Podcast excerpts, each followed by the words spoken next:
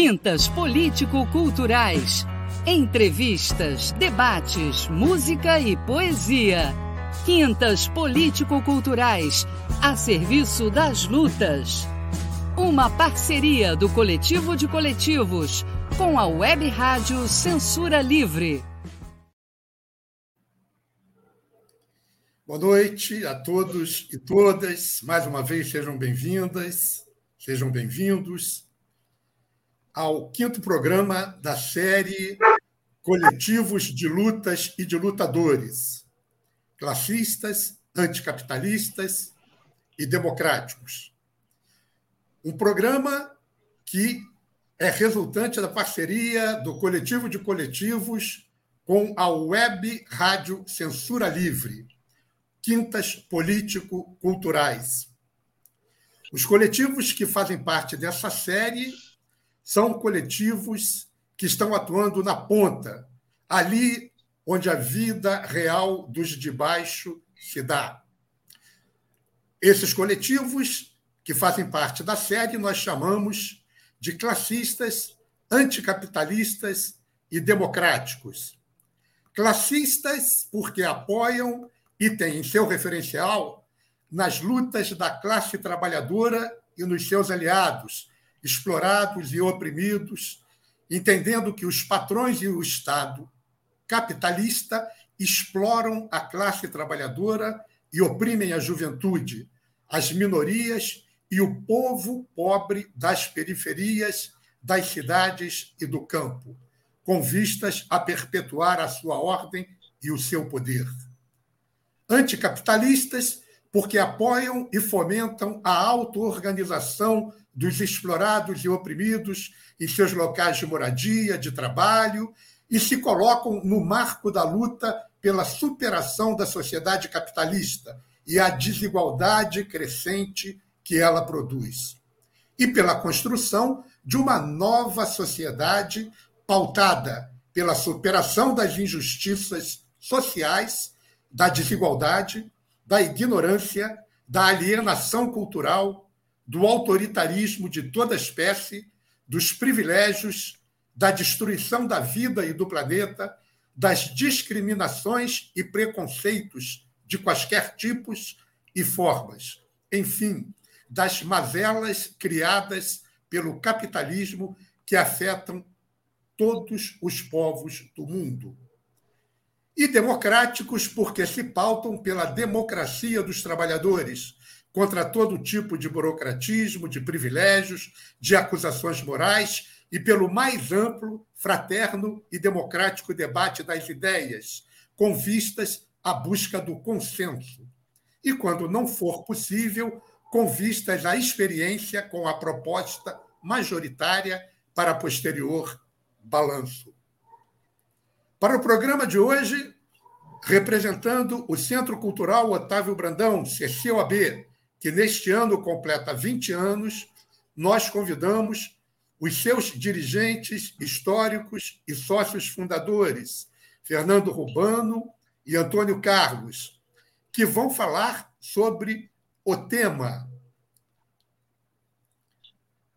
Que vão falar sobre o tema Histórias e Causos dos 20 anos do Centro Cultural Otávio Brandão.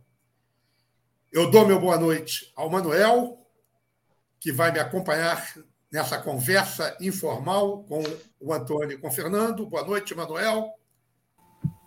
Boa noite, companheiros. Boa noite, Júlio, Fernando, Antônio Carlos, Antônio, que está aí nas carrapetas da, da rádio, e a todos que estão nos assistindo. Carrapetas é das antigas, eu sei.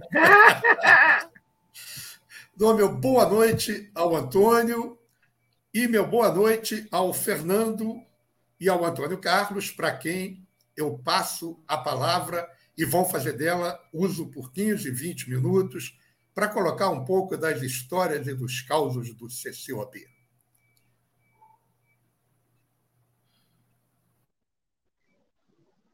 É. Boa noite a todos. Boa noite aí, o Julião, boa noite ao, ao Manuel. Queria antes parabenizar a Rádio Web por essa iniciativa, né, dessa mídia fora aí do espectro capitalista, né, onde dá o espaço para esses coletivos de esquerda. Né. Bem, vou começar aqui falando do, do homem Octávio Brandão, né, eu dividi nisso. Eu vou falar do homem Octávio Brandão e o Antônio vai falar propriamente sobre o Centro Cultural Octávio Brandão, CCOB. Né. É, o Octávio Brandão, essa ideia embrionária do homem, eu vou restar ali em 1970 1977, né, quando um jovem estudante secundarista, né, ali no seu Grêmio Estudantil, quando tinha um, um jornalzinho e lutava ali contra a, a, ditadura, né, um professor de geografia dele, que é o Carlos Walter, né, falou de um certo vizinho que ele tinha ali em Santa Teresa, que era o Octávio Brandão, né?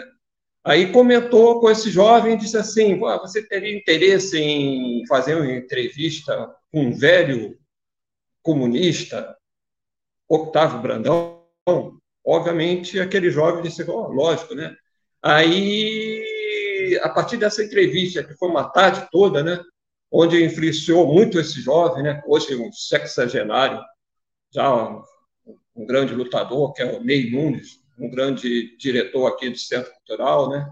Esse, essa influência desse nome, quando em 2003 começaram a se discutir a questão de um centro cultural, ele levantou a possibilidade desse nome, né? Octávio Brandão, né? Que foi um militante comunista, um militante cultural, enfim, passou por vários, vários, várias questões que eu vou começar a colocar aqui, né?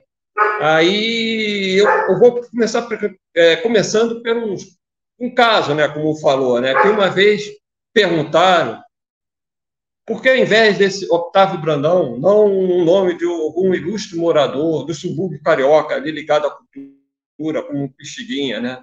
Eu vou, então, estabelecer esse relato da vida do Octávio Brandão para ver se a gente chega a essa resposta, né? Otávio Brandão ele nasceu ali em Alagoas, em 12 de setembro de 1896, filho de um farmacêutico prático e, de um, e também ativista republicano, né? Ele perdeu a mãe dele muito cedo, aos quatro anos, né? Aí, logo assim que ele perdeu a mãe dele, ele foi tutorado por um tio médico militar que também era poeta e escritor, né? E na época o tio dele estava desenvolvendo uma pesquisa sobre o quilômetro Palmares, onde o, sobrinho, né, Otávio Canon, ajudou a ele nessa pesquisa, né? Ah, logo depois ele começou a trabalhar no cinema, né? Foi aí que ele teve os primeiros contatos com o anarquismo, né? Que nesse cinema ele conheceu o Tpoff, que na gráfica dele montava um jornal onde tinha propagandas sobre o filme que passava nesse cinema, né? O, mas o, o primeiro contato o, logo depois, aos, aos 16 anos de idade, ele rompe com o catolicismo e para desespero da sua família, né? Logo após ele vai para Recife estudar a profissão do pai, né, que é farmácia, e começa também aí a sua primeira produção literária, né? Ele escreve para um, um, jornal lá diário de Pernambuco dois textos sobre a questão da invasão holandesa ali no estado de Pernambuco, né? Que é os aspectos pernambucanos nos fins do século XVI e o Forte do Buraco, que era uma fortaleza holandesa ali na época, né? Quando acontece a Revolução de 1917, ele estava em Maceió. Lá em Maceió, ele começa a trabalhar numa farmácia Pasteur. É uma farmácia que também começou a ter encontros dos grandes intelectuais ali de, de Alagoas. Né? Foi quando também ele começa a escrever para um semanário lá, Política Social. E e logo esse semanário é fechado porque ele escreve sobre a questão da não participação do Brasil na Primeira Guerra Mundial, né? Naquele mesmo momento, ali, em 1917, ele começa também a fazer os seus primeiros estudos mineralógicos ligados ao petróleo. Né? Ele encontra 14, 14 locais que têm início de óleos, e ele bate o martelo. Em mesmo 17, ele diz, em em Recife há uma há existência, uma existência de óleo, né, desse óleo do petróleo. O próprio Monteiro Lobato, na época, reconheceu que ele, o Otávio Brandão, foi um dos primeiros que, que viu esses indícios de petróleo aqui no Brasil. Né? Aí começa, em 1920, ele, ele vem para a capital federal, onde ele está, estabelece ali na numa farmácia, a aquela farmácia que ficava ali no Andaraí, na rua São Francisco Xavier, 228, frente ao Colégio Militar. Né? Ali que ele começa a fazer contato também mais diretamente com o anarquismo através do José Otsika, grande militante anarquista daquela época. Mas aí, por contradições e, e divergências, ele se afasta do anarquismo em 1921. Nessa mesma época, ele conhece a, a, a mulher dele, a Laura da Francisca Silva, que era uma grande poetisa na época, escrevia, era, além de militante comunista, era uma grande poetisa, e logo no ano seguinte, em 22, junto com o Ostralzio Pereira, ele funda o, o PCB. Nesse mesmo ano, ele foi um dos, um dos responsáveis pela primeira tradução do Manifesto Comunista, né? e também por os outros dois livros do Lênin, que acho que foi O Estado e a Revolução, e aquele sobre o imperialismo. Né? Ele, em 1928, ele é eleito vereador, mas logo depois é caçado. Em 31 ele tem tipo assim uma deportação, que ele vai para a Alemanha e depois ele vai para a União Soviética, né? A partir dessa data, que é 1935, ele começa a ter grandes divergências com o PCB em questão da a revolução aqui brasileira armada. Ele acha que o Brasil não estava naquela época preparado para se ter uma revolução, né? A gente sabe aí a história, o, o, o que aconteceu, né? A Laura, a esposa dele, morre, falece lá na, na União Soviética. Ele volta para o Brasil em 46, casado novamente com a irmã, a Lúcia Pestre, a irmã do Luiz Carlos Prestes, né? Em 46, aqui, assim, ele, está, ele começa a estabelecer numa célula ali, junto com a Anise da Silveira, né? essas questões culturais que a Anise da Silveira fazia lá nos internos, no hospício, né? nas obras culturais. Enfim, é, é, é muita coisa para a gente discutir sobre o Otávio Brandão, mas a gente vê que é um nome que ele transitou. Além da sua militância política, sua militância revolucionária, ele transitou nessas questões culturais, nas questões também em defesa do, em várias ocasiões dos, dos mais, pro, dos mais pobres, né, coletivos. Enfim, é um, é um grande é um grande lutador, né? Acho que eu vou parar por aí e passar a palavra aqui para o Antônio, que ele vai aí entrar a fundo sobre o CCOB, né? É, boa noite, companheiros, companheiras, companheiro Julião, companheiro Manuel, né, e a todos que nos ouvem. É, gostaria de felicitar aqui a rádio primeiro, né, a Rádio Web Censura Livre, por estar fazendo essa série de coletivos de luta e lutadores classistas, anticapitalistas e democráticos. Né? É uma grande iniciativa fazer essa, essa série. É, o Fernando já falou aqui sobre o Otávio Brandão, homem, né? e eu vou falar um pouco aqui da história do CCUB. É, primeiro, companheiros, queria reafirmar que aqui o CCUB é um espaço ecumênico, né? ou seja, congrega fundadores e associados de diversos setores da esquerda, como anarquistas, comunistas de todas as forças, é, e é aberta a uma construção coletiva, né? fazendo disso um ponto de apoio contra a hegemonia política e cultural dos explorados. Né? explorados e oprimidos. E quero destacar também que a sustentação do CCOB aqui, é, é, nós sobrevivemos com a contribuição é, exclusiva dos associados. Né? Hoje a campanha para novos associados está em torno de 30 reais como mínimo. É, logicamente, se novos associados quiserem contribuir com outra quantia, mesmo menores que 30 também, né? Muito bem-vinda. E, portanto, é, com nossas próprias pernas, né? Nós não aceitamos verbas nem de governos, nem de políticos, empresários, é, ONGs, né? nada disso. É... Companheiros, eu vou iniciar aqui. É... A história do CCB começa em 2001, no Sindicato dos Borracheiros, ali na Penha. Né? É... A gente fez uma espécie de videoclube lá, com exibição de filmes políticos, é... que traziam militantes, na época, para assistir esses filmes, militantes voltados para a área cultural. Né?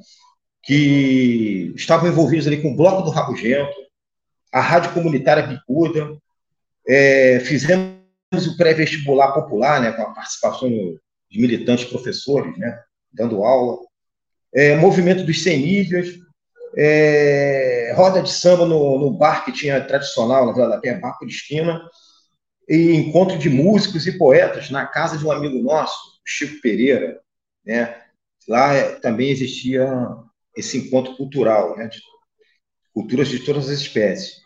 E essas atividades eram realizadas no bairro vizinho, Vila da Penha. E ainda tivemos lá na Penha mesmo, fora do borracheiro lá do sindicato, uh, o armazém cultural da antiga fábrica do Portume Carioca, né, lá, lá na própria Penha. Então, a partir de 2003, com o fechamento da rádio comunitária, principalmente, e o fato de, desse companheiro Chico ter tido que se mudar né, para Jacarepaguá, porque o dono do imóvel não aceitou ele, ele a oferta de, que ele fez para comprar o imóvel. Né? Então, foi necessária uma iniciativa para que não ocorresse a dispersão desses militantes que se anunciavam, né? com, esse fim da Casa do Chico e com o fim da rádio. Então, é, a partir de conversas com a sambista Luísa Dionísio, foi cedido o espaço de fundos de sua casa é, na Fila da Penha, que era quase perto de Irajá. Surgiu, então, o Centro Cultural Otávio Brandão, no dia 27 de setembro de 2003. Né? A atividade inaugural contou com a presença da professora e antropóloga Luiz Garde Oliveira, né, que tinha escrito um livro sobre o Otávio Brandão. Né? É, o professor Roberto Tieman Silva, que também era autor de um trabalho acadêmico sobre o Otávio, e a filha do próprio Otávio, né, a dona Dionísia Brandão, e teve uma canja lá da própria Luísa Dionísio, a dona do imóvel, né, que a gente alugou, e a cantora Giovana Farias, e poemas de nosso amigo aqui, Júlio Vieira, que estava presente né, na, na inauguração. E abriu-se o ciclo, então, de palestras, começando com palestras e debates. É, os, os, historiadores João Amado e Mauro Marcos fizeram, vieram fazer exposição, respectivamente, sobre o golpe de 64 e a revolta da água que acontecia na Bolívia. Em seguida, na virada de 2003 para 2004, uma roda de samba inédita, patrocinada pelo compositor Vanderlei Monteiro, trouxe para o espaço sambista Luiz Carlos da Vila, o Ratinho, Rico Doriléu, nós tivemos aqui também o Marquinhos China, o Pira da Vila, Luiz Carlos Máximo, né? E o escritor Orlando Oliveira lançou no CCUB o seu livro Linguagem do Morro e Outros Contos também. Infelizmente, no final de 2004, a cantora Luísa teve que vender a sua casa e o Centro Cultural passou a funcionar provisoriamente é, no terraço da casa dos sócios Nelson Marques e Lúcia Trevisan, lá em, em Ramos. Né? É, foram realizadas diversas atividades, com parceria com o Bloco do Rabugento, é, presença do movimento cultural Cozinha Carioca, é, é, alguns sambistas desse Cozinha Carioca, né, é, iriam dar origem ao grupo Galo Cantor. Né? Também foi feita a primeira palestra sobre Cuba, é, com Luiz Frederico Barreto, é, até que em final de 2006, final de 2006, o Centro Cultural conseguiu alugar novamente um espaço próprio, aqui esse galpão que nós estamos aqui, né, o Miguel Ângelo 120, aqui em Maria da Graça, né, se legalizando, inclusive.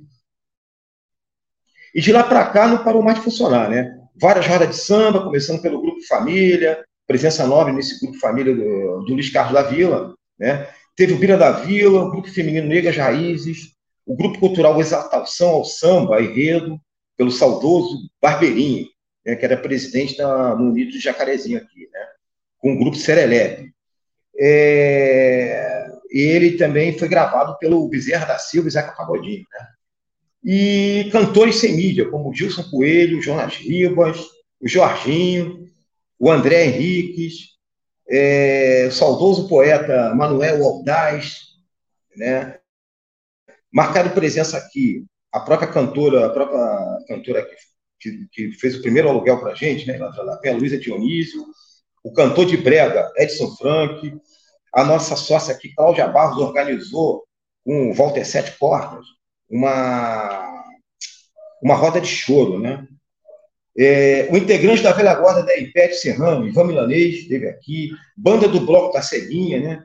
E todo mundo bateu ponto aqui no CCOB. E ocorreram lançamentos de livros, né? De poetas.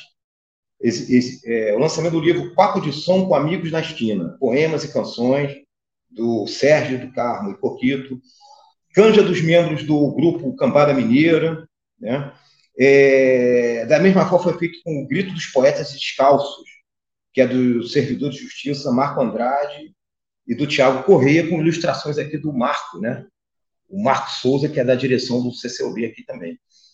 A festa junina, né? Parceria com o Centro Estadual dos Trabalhadores do Judiciário, o Sextajur, passou a ser tradicional aqui todo ano, né? Mês de julho, seu bingo histórico. E o torneio de botão, né? Aquele futebol de mesa, né? Tiro, é, fute, é, o bingo é histórico junto com esse. É, é, aliás, o bingo é histórico no, na festa junina, né? E o torneio de futão, todo ano, final de ano, né? Só parou nesses últimos anos agora, por da pandemia, tradicional aqui no Centro Cultural. E houve a exibição curta sobre o saudoso sambista Walter Alfaiate, Walter pelo avesso. Né? Além disso, o Centro Cultural fez um pré-concurso com o professor Wilson Siqueira, né? deu continuidade com as suas palestras e debates em Maria da Graça, aqui em Maria da Graça, com temas internacionais, sobre Cuba, Venezuela, Colômbia, sobre a Grécia, sobre a Palestina, né? Síria, Oriente Médio, com, com vários palestrantes. É, o massacre de professores feito pelo Estado mexicano em, em Oaxaca, em 2016, separatismo de, da Catalunha, né? E temas históricos como a vida do casal, o homenageado aqui, né? O, do, o nome do sepulcro, Otávio Brandão e sua esposa, Laura Brandão, lá na União Soviética, na Segunda Guerra, né? É, com a dona Dionísia, a própria dona Dionísia fez a palestra, né? Assassinato do empresário financiador de tortura, Henry Bollesen, os algozes Cabo Anselmo e, e o Sérgio Fleury, né? É, e a luta armada. Esse com Carlos Eugênio, né? Do Sarmento, o comandante Clemente da antiga ALN, né? A, a biografia do ex-deputado Carlos Marighella, também fundador da ALN, né? É, tivemos Trotsky e o México, duas revoluções do século XX, com o, o tivemos também o sequestro do avião Caravelle, em 70, os militares e o golpe de 64, o assalto ao Iperge, em 1969, com Sérgio Grande, Granja, também da ALN, né? História da formação da arte do saber cuidar africano no Rio de Janeiro. Também foi um tema aqui. Já em temas teóricos, teve o livro sobre o jurista soviético Stuttgart.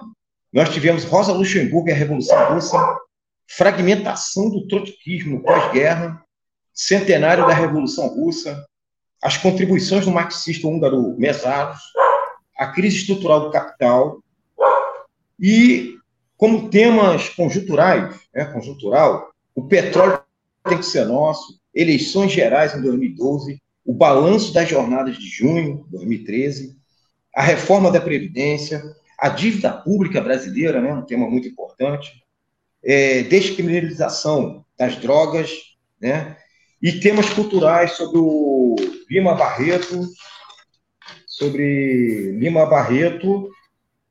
Espera aí, pessoal, só um instantinho.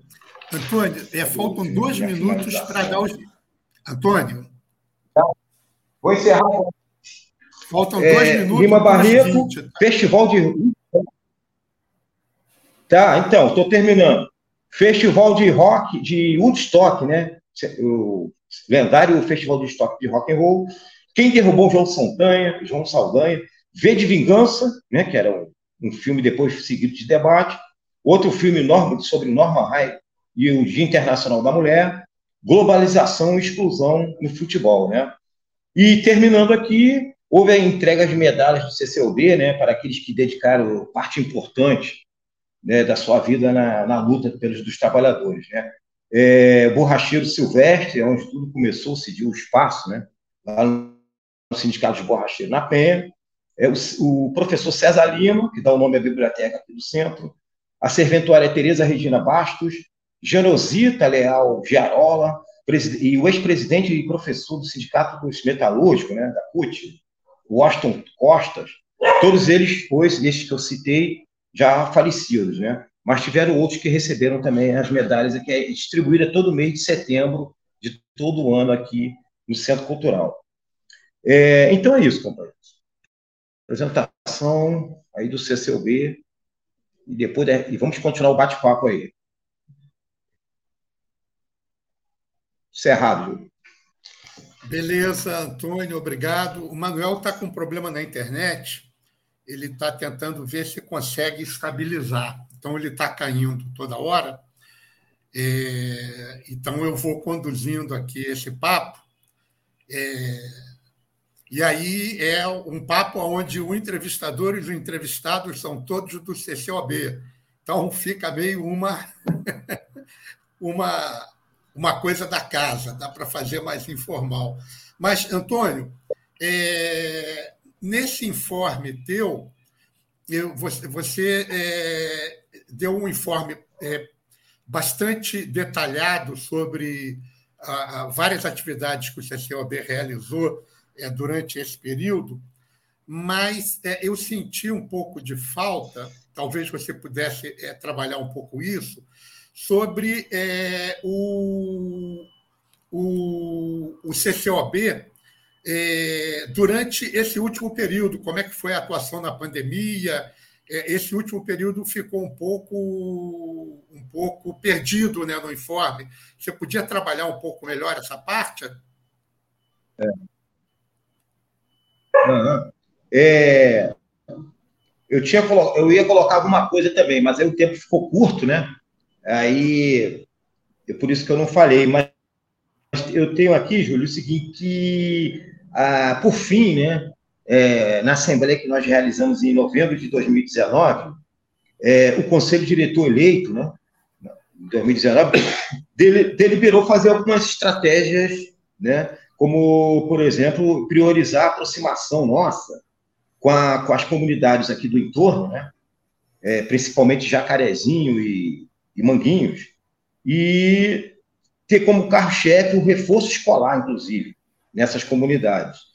É, no início do ano ali, de 2020, né, mais precisamente março, né, é, nós tínhamos então essa, essa meta né, de fazer esse reforço escolar né, nas proximidades aqui, mas tivemos o aparecimento da pandemia, né? Pandemia da, a doença Covid-19 aí, é, essa prioridade na a prioridade nas comunidades então passou a ser uma campanha solidária né? É, com distribuição de cestas básicas distribuição também de máscaras é, não podíamos nos aglomerarmos né então gente, não foi possível dar sequência a, esses projetos é, lá na, nas comunidades mas a gente fez então é, priorizou a campanha solidária, né, com essas distribuições de cestas básicas e, e, cesta, é, e máscaras também, né?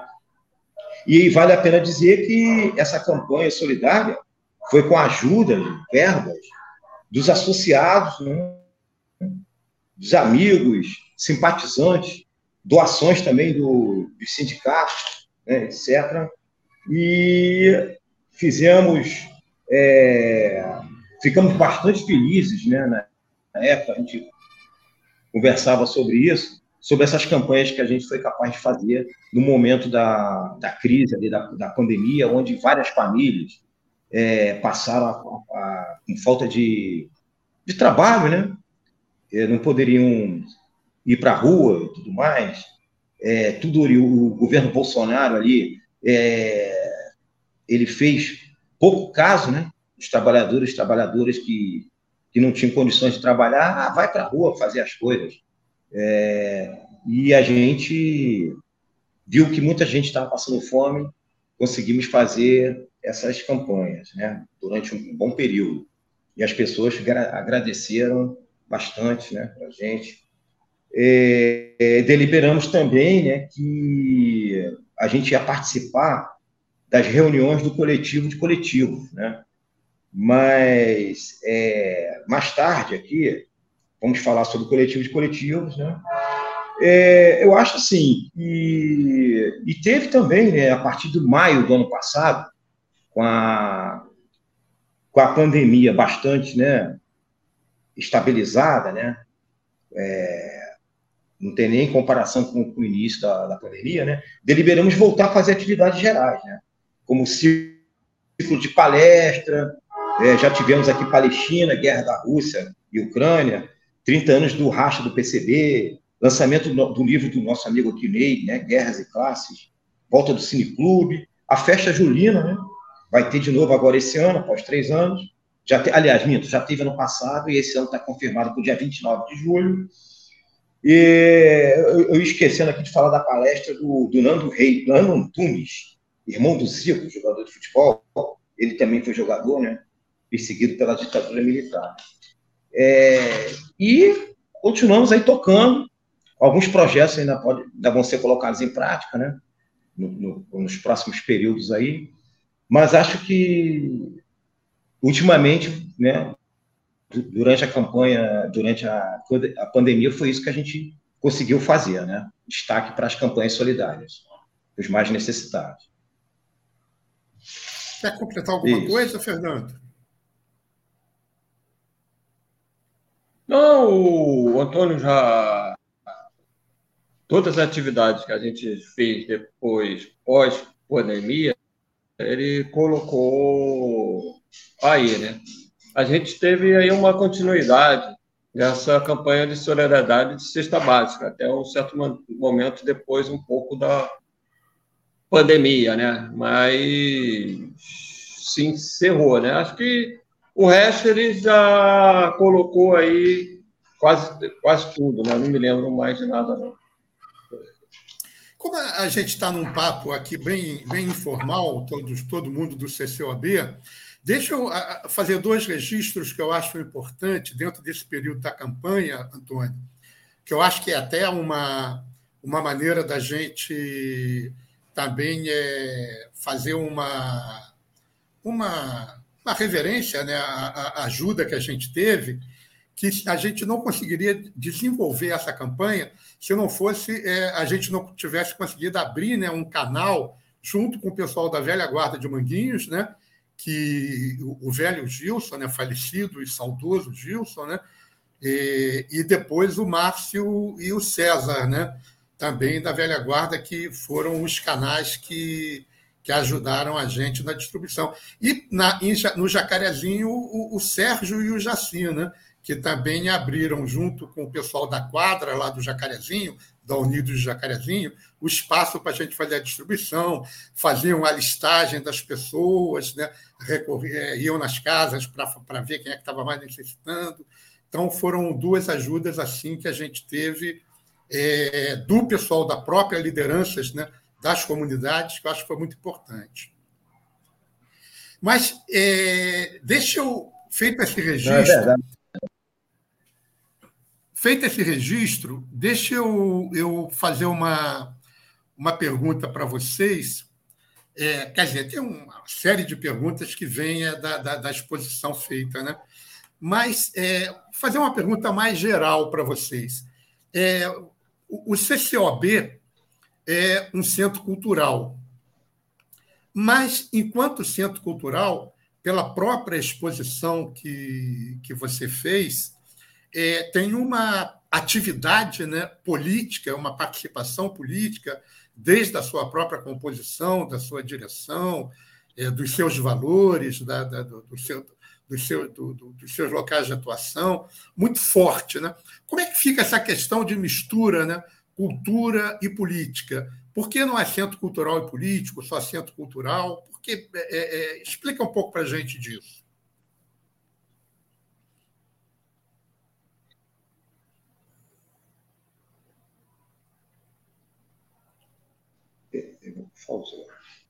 É, não, companheiros, é, o Centro Cultural, como eu falei, quando ele foi fundado, é, abarcava os militantes que estavam é, voltados para militâncias culturais. Né? É, esses militantes, muitos deles, eram tinham feito militância política também. É, mas é, uma confusão ali, né? Eu acho que é uma, um momento que a gente está passando agora também. É, o, o, presidente eleito tinha sido Lula, né?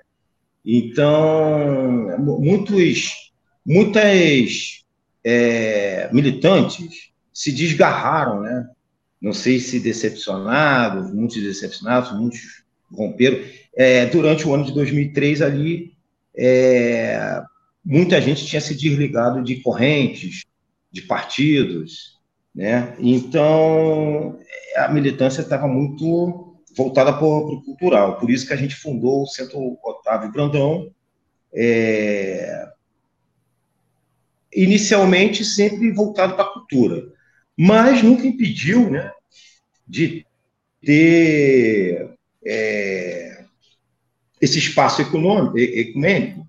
É, acreditamos que ele abarcou muito bem as diferenças, né, com posições diferentes, é, sempre pela luta, né, é, pelas estratégias diferentes, é, teorias diferentes, mas dentro sempre do, campo da, da, luta, da esquerda, né.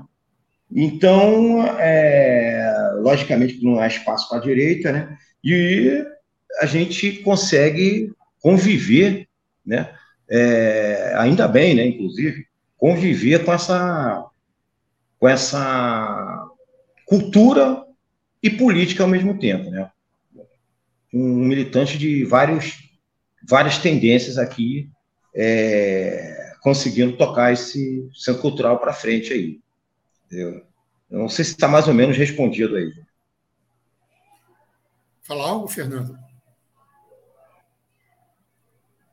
Oi, não, acho que o, o, o, o o Antônio aí colocou quase tudo, né? É que a gente vê o seguinte, é que a cultura a gente tenta quebrar essa hegemonia cultural da burguesia. A burguesia ela concentra muito, né, a, a cultura. A gente vê as mídias, aí a gente vê os programas, os próprios grandes shows, né? E você romper com essa, não só romper com essa cultura, mas você rompe também, tenta estabelecer, através de uma cultura que é o centro cultural, ver se você consegue trazer para a consciência dos trabalhadores, através da sua cultura, sua, sua independência né, de classe, né?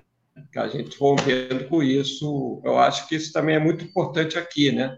A gente tentar fazer isso, né? E a gente, aí entra aí também, além das propostas de músicas culturais, entra aí as questões dos debates, dos cineclubes com, com certos temas que abrangem também o avanço que você possa debater, influir, como você vê, por exemplo, um cinema nacional clássico, eles não usam black tie, né?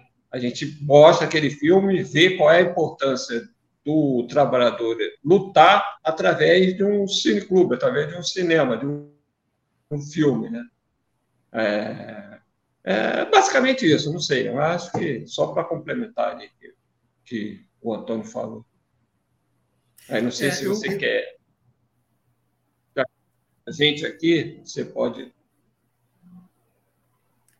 Não, eu, eu sinto na, na resposta de vocês, inclusive, é, principalmente nessa complementação que você deu, Fernando, agora, uma, uma concepção assim é, gramsciana né?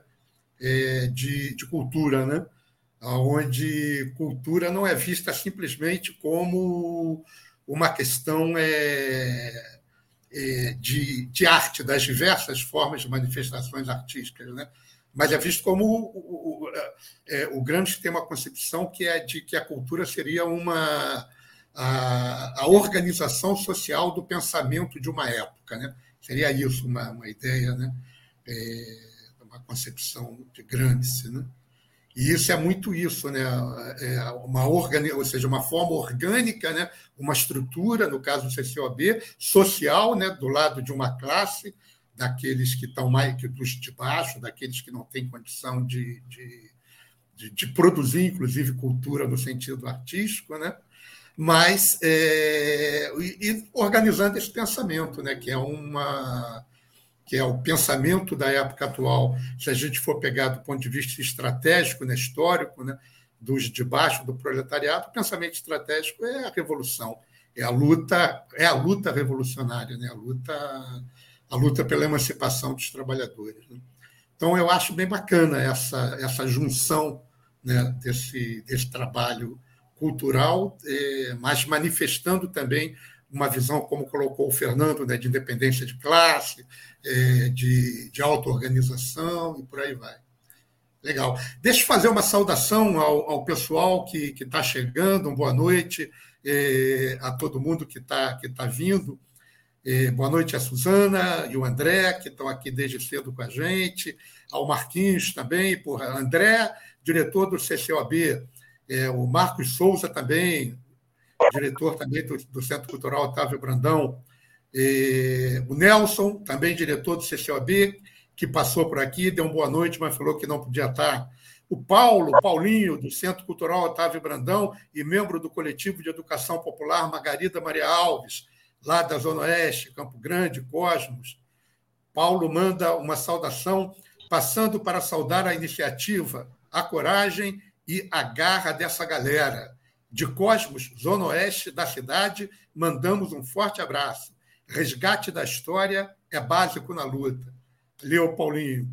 Ao companheiro Gilson, também que está aí, Gilson, companheiro do Sem Flores. Boa noite, Gilson. Seja bem-vindo.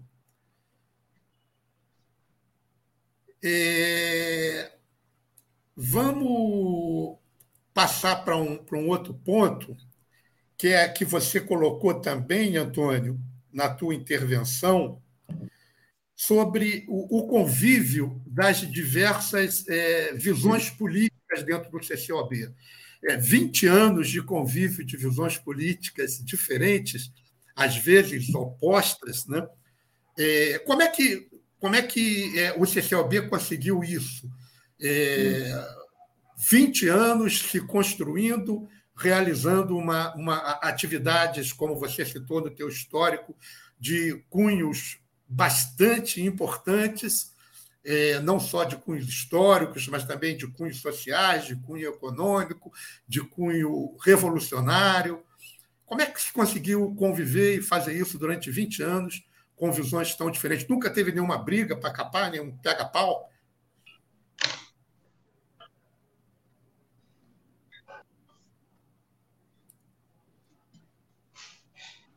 É, no final você perguntou o que, Julião? Só no finalzinho aí. Se nunca teve nenhum pega para capar, né? nenhum, nenhum... nenhuma briga. Olha, É, pode até ter tido muito discretamente fora aqui, né, do, do, do geral, assim, né, das pessoas ficarem é, horrorizadas, nada nesse sentido, né. É, é, não chega a ser pega para capar, né. É, o, o, espaço ecumênico tem isso de bom, né, pessoal. É, acreditamos que as diferenças, né, que eu já falei ainda há pouco agora, sobre todos os aspectos, né? é, de, estratégia, de teorias, e, tá? o importante é que ele seja dentro do campo da esquerda. Né? É, a liberdade, né, de, o, o segredo aqui da congregação é ter liberdade de expressões, né? É, sem ofensas, né? sem, sem agressão, né? com respeito, né? é, nós aqui, com todos os pensamentos diferentes, é, nós primamos, primamos pela, sempre pelo bom senso, pelo bom senso e, logicamente, é, sempre há posições diferentes, né? Mas as posições minoritárias, inclusive, é, o que impera, né? Mesmo com posições minoritárias aqui no Centro Cultural, o que impera é eu não vou dizer nem sempre possível, é sempre possível, tá? É, é a busca pela construção, né? É a busca pela construção e nós temos aqui é, essa busca pelas construção, pela construção do, CCUB com ações unitárias, né? ações unitárias, é, com o objetivo sempre de, de, de, o melhor ser feito. Né? Então, é sempre a exaustão, essa tentativa de buscar unidade, consenso, é, o consenso, no geral, é o que impera né, no final. Né? É, a gente aqui, inclusive, é, muitas vezes, é, mesmo que quem perdeu uma, uma proposta momentânea ali, é comum, né, depois da gente aqui é, fazer atividade aqui, nós temos uma cantina, né, aqui no CCUB, então, geralmente, todo mundo vai tomar aquela cervejinha ali para descontrair, né, no final, e a gente não chama de bate-boca, né, essa confraternização no final das atividades é, é inclusive, é, ela é bastante educadora, né? Cada um se respeita, se, se entende e fica tudo bem, né? É, as divergências mais, mais acirradas, é, quem está assim, envolvido, né, quem é militante de partido ou de alguma corrente, fica lá fora. Lá fora, e Lá você até discute num tom mais, é, mais alto, né, nas passeatas e tudo mais, mas eu acho que, acho não, aqui no Centro Cultural é, não, não temos essa, essa rotina, entendeu? Essa rotina de, de altas discussões, é, é sempre no campo visando o melhor para né, os trabalhadores, para quem defende a militância cultural, e dar exemplo para novos associados, né, novos ativistas que aparecem aqui. É, eu acho que aí a gente conseguiu, com, com, essa, com esse, nesse sentido, esses 20 anos aí de, de congregação entre todos, entendeu? Entre todas as correntes, entre todos os, os credos aí, como falam, né, também. Acho que é, é isso, entendeu? Fernando, quer falar algo sobre a pergunta? Não, é mais ou menos aí por aí que o Antônio falou.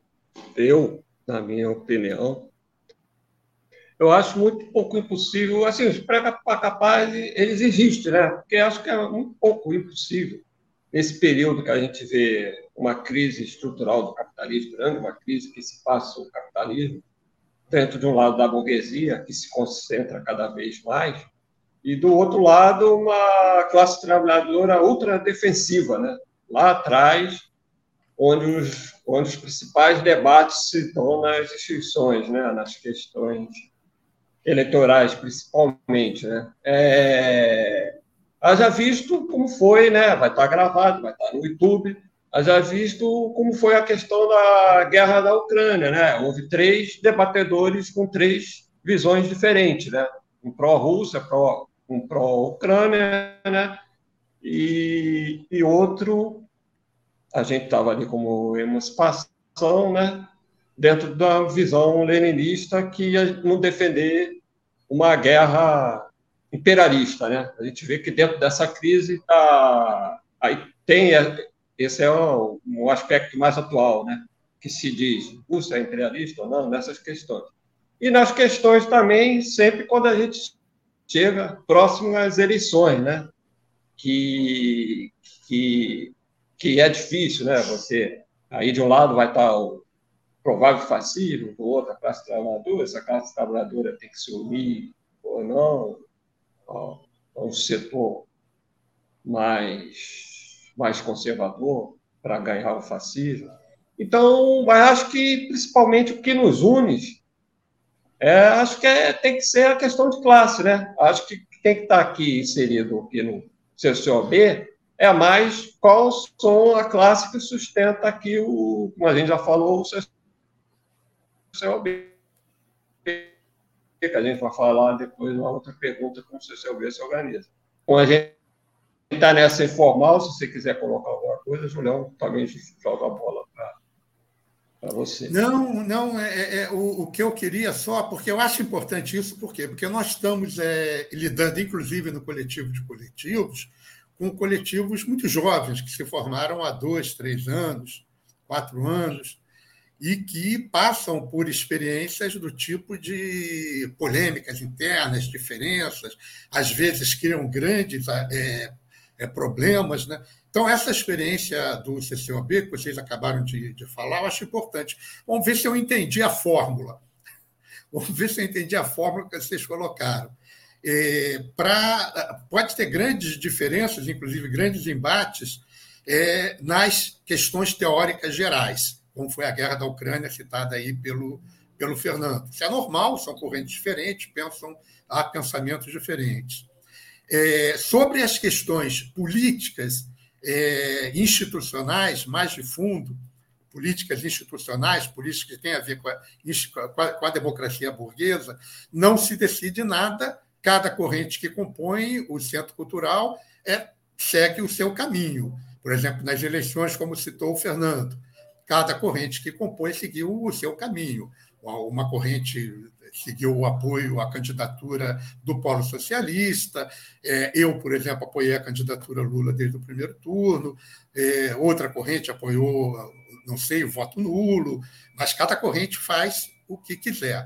Agora, no que tange às atividades práticas, a gente busca o máximo de consenso possível nas atividades práticas. E quando não se consegue esse consenso, se vota e se faz uma experiência com a, com a política majoritária. É essa a fórmula, né?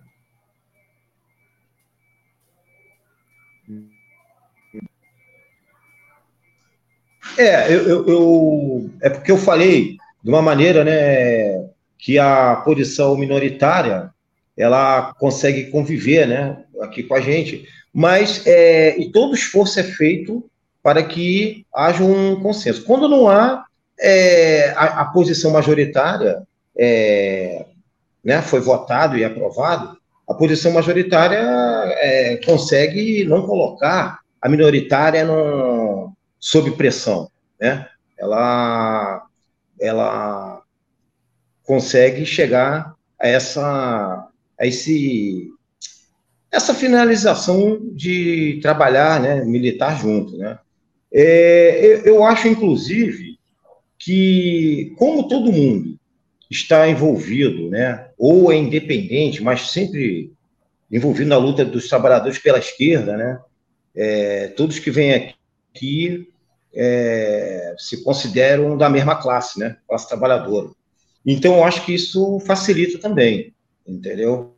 Mesmo quando a, a posição majoritária coloca em prática, a minoritária ela consegue se adaptar, né, ali de alguma maneira, porque a gente está num campo aqui, é, o centro cultural ele, ele não tem essa responsabilidade de sair com uma posição fechada política, né? Então a gente é que consegue botar em, a, nas ações, nas ações a, a, política que foi é, deliberada. Né? É, não há aquele rompimento, mesmo que ele seja é, que ele seja temporário. Ah, pô, lá no centro cultural não vou lá, até não, não existe isso, entendeu? A, a, gente consegue na prática fazer ah, o que foi deliberado praticamente juntos, né? É, assim, eu, eu acho que é por aí uh, existe essa facilidade por ser um, um, centro cultural. Né? Então, aqui ninguém vai disputar posição política né, do, dos mais diversos é, correntes que os, que os companheiros aqui pertençam, né? Existe de primeira, assim, acho que sempre nas reuniões e nas atividades, há sempre aquela aquela situação leve, né? Sem situação pesada. Eu acho que isso facilita bastante esse convívio. É isso. Beleza. Antes da gente encerrar essa primeira parte, é, mais alguns companheiros que estão chegando aqui, saudar com o boa noite. Ao Leandro Longo, boa noite, companheiro, é, ao Moacir Magalhães, que chegou agora também e está dando um salve para todos, ao Ney Nunes, que também lá da direção do CCOB, que manda para nós, são raras as organizações populares que sobrevivem por longo tempo, se mantendo independentes do poder econômico e aparatos de governo, como até aqui conseguiu o CCOB. Pura verdade. É, o companheiro Onir, que também apareceu aí, também Onir, mandando um forte abraço para mim e uma saudação para todos do coletivo Casulo. Grande abraço também, Onir. E vamos passar agora para o intervalo da rádio, porque senão a gente vai extrapolar, são 18h56, e a gente volta é, com. Antes de passar, o, o Ney manda mais uma questão aqui. O principal desafio do CCOB nos próximos anos estaria numa maior ligação com as comunidades e bairros do seu entorno? A gente trabalha essa pergunta para vocês depois na volta é, do intervalo. Ok, Antônio, pode ser? Jornalismo, debate sobre temas que você normalmente não encontra na mídia convencional, participação popular, música de qualidade e muito mais. Web Rádio Censura Livre, a voz da classe trabalhadora. A CPI é palanque político do bolsonarismo. E nós podemos provar. As sessões que aconteceram até agora mostraram o baixo nível de conhecimento dos deputados da linha de frente da Comissão Parlamentar de Inquérito que busca investigar o MST. Então proferem ataques criminalizando o movimento sem terra e todos aqueles que lutam pelo direito à terra no Brasil. Xingam e aí vão cometendo crimes, acusações sem provas e espalhando fake news porque ali o importante é mentir para proteger quem os financia, o agronegócio. Em 2022, Ricardo Salles recebeu 775 mil de 21 usineiros, a maioria de seu domicílio eleitoral, São Paulo. Isso significa 42% do total recebido de pessoas físicas. Os dados são do Tribunal Superior Eleitoral. Os deputados bolsonaristas que atacam o MST têm em seu currículo uma série de acusações que colocam em xeque a imparcialidade da CPI. Estes deputados são financiados por fazendeiros, denunciados por trabalho escravo.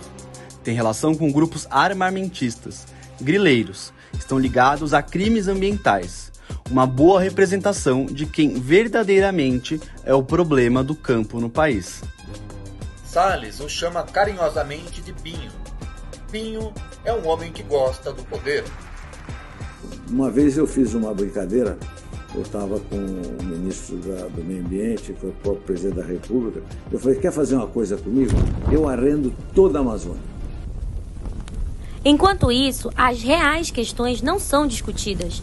Debater trabalho análogo à escravidão, desmatamento, grilagem, tudo isso é abafado. Do nosso lado, microfones silenciados. O presidente da comissão parlamentar de inquérito cortou o microfone da deputada Sâmia Bonfim, do PSOL de São Paulo. Deputada, recorra. E perseguição aos deputados e deputadas que estão ali na defesa da reforma agrária, do meio ambiente, no combate ao trabalho escravo, à pobreza e à fome. Ou seja, apesar da truculência e violência, a CPI não comprova nenhum dos crimes que apontam para o MST.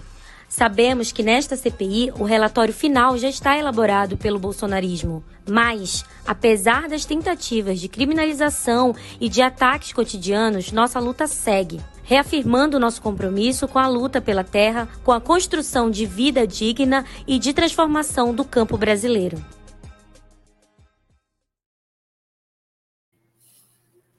Para manter o projeto da Web Rádio Censura Livre de uma mídia alternativa, buscamos apoio financeiro mensal ou doações regulares dos ouvintes, de amigos e parceiros, já que não recebemos recursos de grandes empresas, políticos ou partidos. Seja um apoiador regular e ouça o agradecimento no ar durante as edições dos nossos programas. Sua ajuda é muito importante para nós. Enviamos prestação de contas mensal aos nossos apoiadores. Temos uma vaquinha virtual permanente.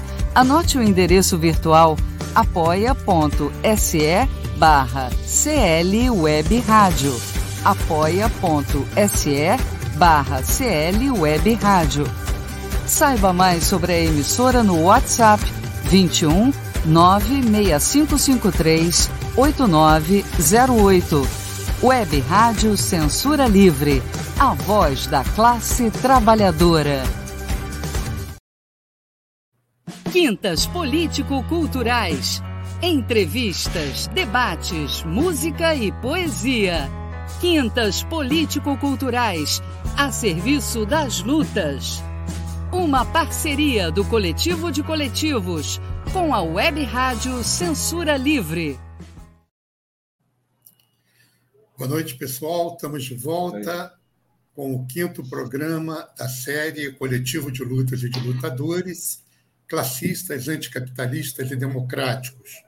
Hoje, entrevistando Fernando Rubano e Antônio Carlos, dirigentes do Centro Cultural Otávio Brandão. Antes da gente voltar para as perguntas, e fazer aqui um agradecimento aos contribuintes da rádio web, da web rádio Censura Livre, é, e reforçar o chamado a que os companheiros venham a contribuir, ajudando a manter esse canal de luta de todos os trabalhadores brasileiros. Antes de entrar na pergunta do Ney, o Fernando e Antônio, eu queria fazer mais uma pergunta a vocês, para fechar esse bloco né, de, de CCOB, é, é, direção, participação, é, que é a seguinte: é, o PT. É, o PT hoje é um partido da ordem. É um partido que governa e, no governo, tenta dar ordem ao caos da sociedade burguesa brasileira. Ao mesmo tempo, no PT, há militantes petistas que possuem uma visão de ruptura com o capitalismo também. Tem espaço para militantes petistas dentro do CCOB ou não? Não são considerados de esquerda para vir ao CCOB?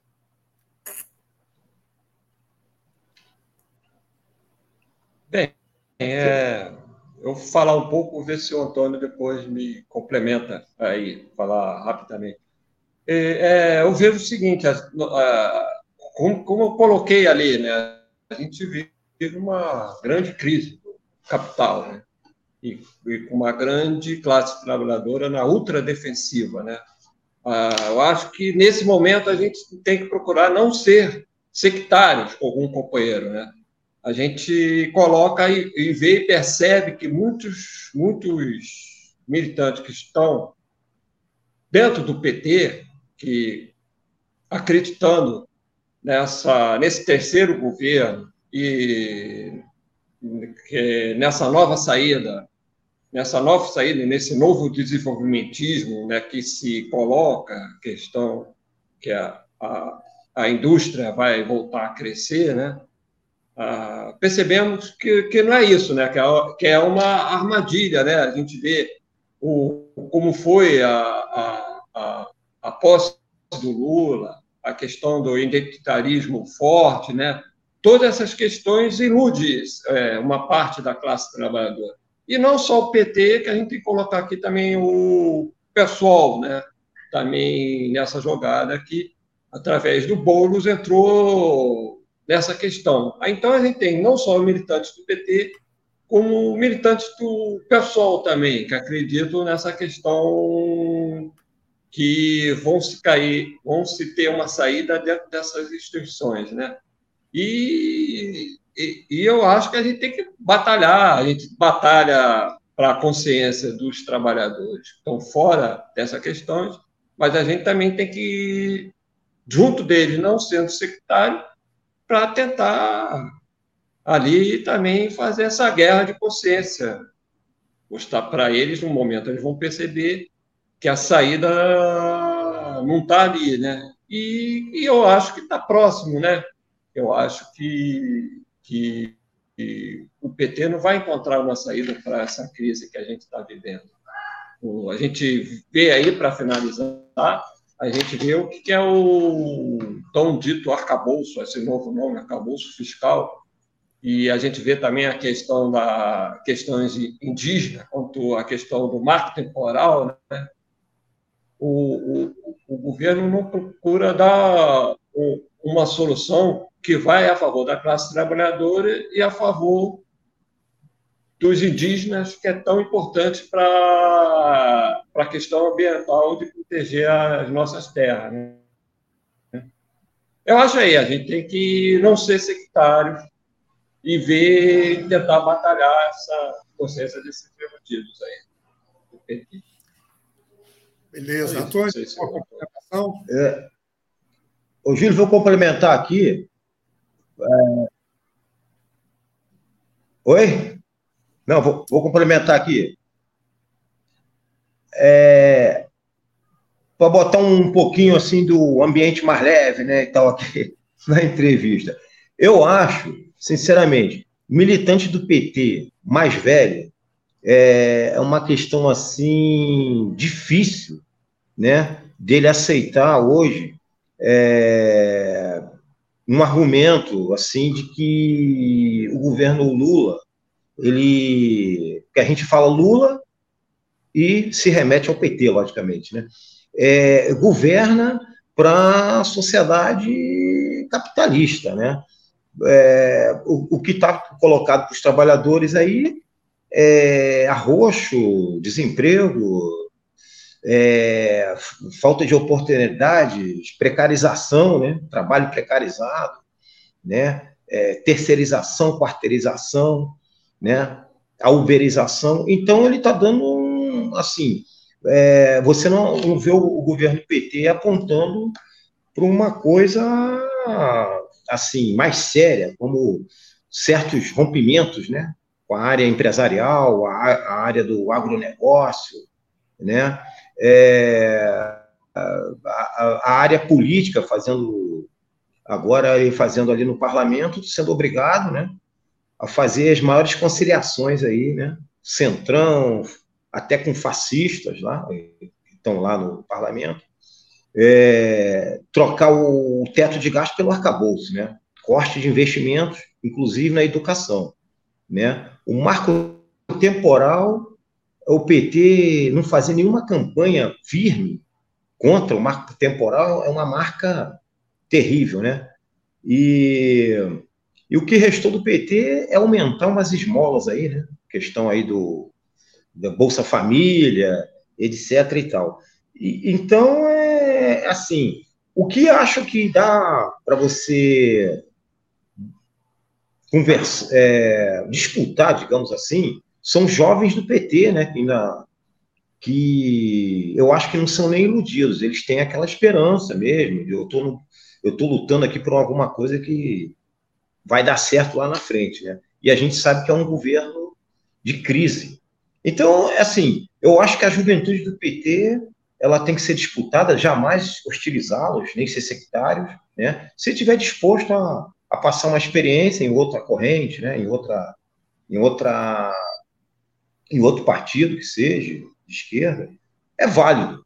Agora, aquela, agora a coroada igual a gente, né? Eu acho que não, é, não, não tem mais jeito. O cara vai ser petista ali até o final e não tem jeito. Mas acho que, assim, aqui, aqui é, um, um, jovem petista que vem aqui ter, conhecer novas ideias, novas pessoas, né, novas, novas correntes, eu acho que é válido sim, tem espaço, entendeu?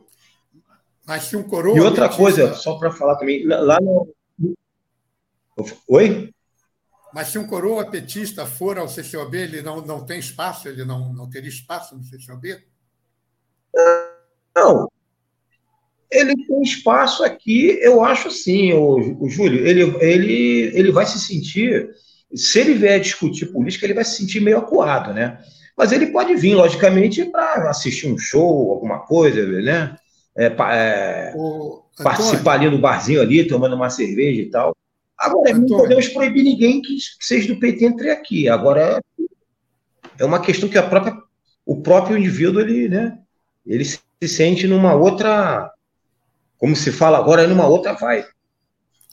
Mas, Antônio, é, a gente é tem um exemplo vivo, é, lamentavelmente, é, é não é, não está mais vivo esse exemplo, né? lamentavelmente perdemos para a pandemia, para a Covid-19, que era o companheiro Chicão, né? que era um companheiro petista, petista de carteirinha, e era um militante, associa... um militante associado do CCOB, militante mesmo, estava lá nas reuniões todas, participava, ajudava efetivamente a construir o CCOB. Né? É, mas eu, o Chicão, ele já, é, ele já era amigo nosso, assim, militante antigo, né? Mas essa não é a justificativa, não. O, é o exemplo que eu acabei de dar, o Júlio. E, o, o, Chicão, ultimamente, né? Ah, infelizmente, realmente, ele faleceu logo no início da, no mês de junho, se eu não me engano, né, de 2020, do início da Covid. Mas o Chicão percebia que ele gostava muito dos eventos é, esportivos, né? quando a gente botava aqui televisão para futebol, ou palestra sobre futebol, por exemplo, é, música, né? os eventos que uh, acaba não tendo assim debates, né? Você está se divertindo, trazendo a família, muitos trazem a família, etc. e tal, e ficava um, um são eventos mais, é, leves, assim, né? Eu acho que assim, o Chicão, não lembro dele estar tá vindo mais na, naquelas últimas é, debates e tal. O Chicão não estava vindo nos debates, porque acho que ele achava que ia abrir esse espaço. Mas de, de, discussão política e tal, né? Mas o Chicão era um cara adorável, né? A gente é, é, é coroa igual a gente, mas da nossa época, né? De, de lutas, de greves, né? Ele, é, ele greves bancárias, é, aonde todo mundo tinha um convívio muito grande nas ações, né? Então você não vai chegar assim, não tem espaço. Eu digo companheiros que queiram vir aqui disputar, né? É, um exemplo assim, disputar assim com ideias petistas de hoje, é, a direção do, do CCUB, ou propor lutas, ou melhor, não lutas, né? Não, governo petista hoje ele não pode sair à luta porque ele não pode lutar contra o arcabouço, não pode lutar contra o marco temporal, não pode é, lutar contra o juros altos lá do banco, porque né, o PT não enfrenta também. Então, é assim, eu digo, um, o antigo é tranquilo, ele, ele não vai entrar em embate aqui, né? E os jovens, com toda certeza, as portas estão abertas, né? Agora, aquele, aquela pessoa que vier apresentada por alguém ou, ou não conhece aqui o centro, ele, eu acho que ele não se sentiria muito à vontade, sem hostilizar nem nada, ninguém, mas ele não se, se sentiria à vontade de frequentar aqui o, o CCOB. Eu acho que é essa a diferença. Bom, mas as portas do CCOB não estão fechadas para nenhum deles, né? É isso? Não, nós não podemos colocar falta para ninguém, né? Vamos, o próprio companheiro ele, ele vai ter a. Ele vai ver se se sente bem ou não, né? No local aqui, mas claro que não está fechada para os petistas, né? E temos outros petistas aqui também, né? No, na, no Associados, frequenta aqui o Isso, CCOB. Pisolistas. Né? Tem... Brisolistas também, né? Não, pisolistas. Pissolistas, do PSOL. Pissolista. É, ah, eu também. O, o pessoal, nem lembro se tem alguém aqui, mas deve ter também. Tem, é, tem. Tem? Verdade, é verdade.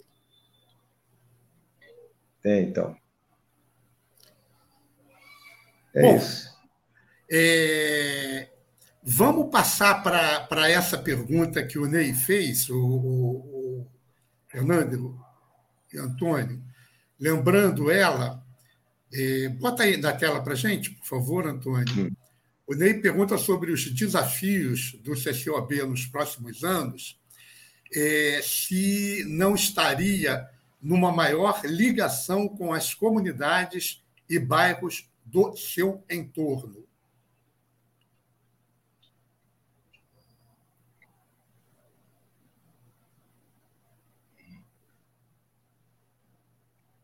Quer falar isso, você complementa. Não. Pode responder, gente? Quem pega, Fernando ou Antônio? Fala aí. É... Não, ele fala, ele complementa a história, jogando. É que eu, é que eu, é muito importante isso. A gente, aliás, a gente está, não é um trabalho do, do CCOB, né? É um trabalho que o, o André Lavinas, que é diretor aqui do CB, trouxe através de, de umas amigas psicólogas, psicólogas que fazia atendimento aqui não sei se é Manguinhos ou Jacarezinho, né? Atendimento a, a, a jovens, né? E, e nesse atendimento a jovem, ela também fazia conselhos para os jovens, de, é, como é psicóloga, de trabalho, de como você conseguir uma gratuidade na inscrição do Enem, por exemplo. A gente perdeu isso, mas isso é muito importante a gente ter esse trabalho, principalmente com a juventude, né? Então a gente tem que novamente ver, pensar a, a questão do reforço escolar, essa questão que, por exemplo, a gente já perdeu esse ano, não sei se foi hoje ou ontem, a, a questão da inscrição do Enem, né? Tem muitos jovens que terminou o segundo grau e não sabem como pedir a inscrição gratuita, né? E também esse reforço escolar para fazer a, a prova do Enem, né? A gente tem muitas questões que de repente a família não sabe como proceder, né?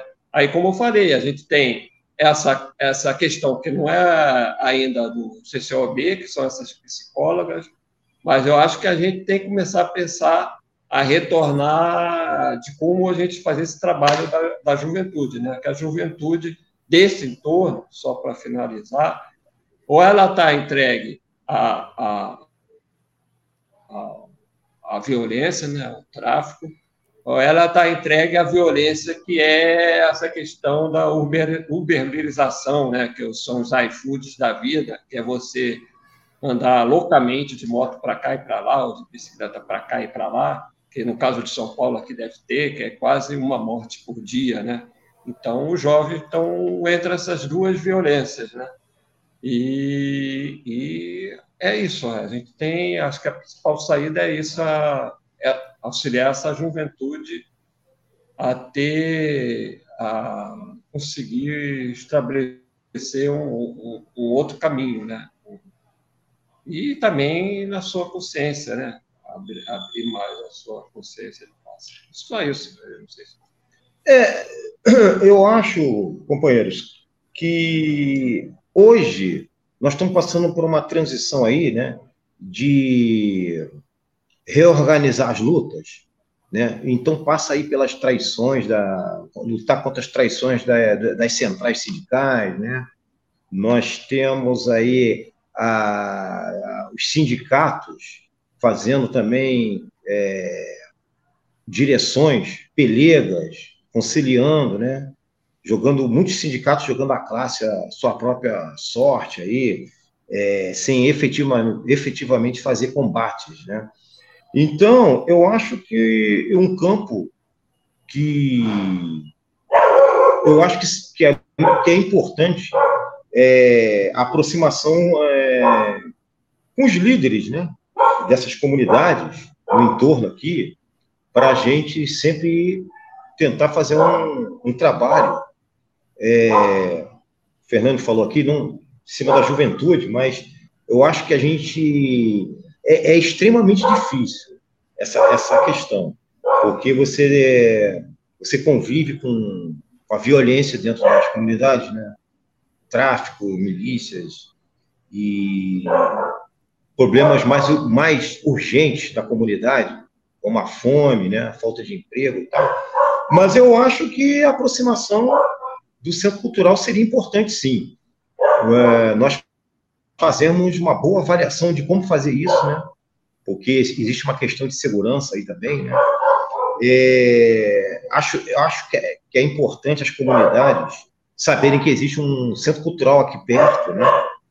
E que, por exemplo, essa, essa reaproximação seria muito importante retomar a questão do reforço escolar, né, que ele, ele não decolou, ele não decolou por causa da, principalmente por causa da pandemia, né, nesses três anos.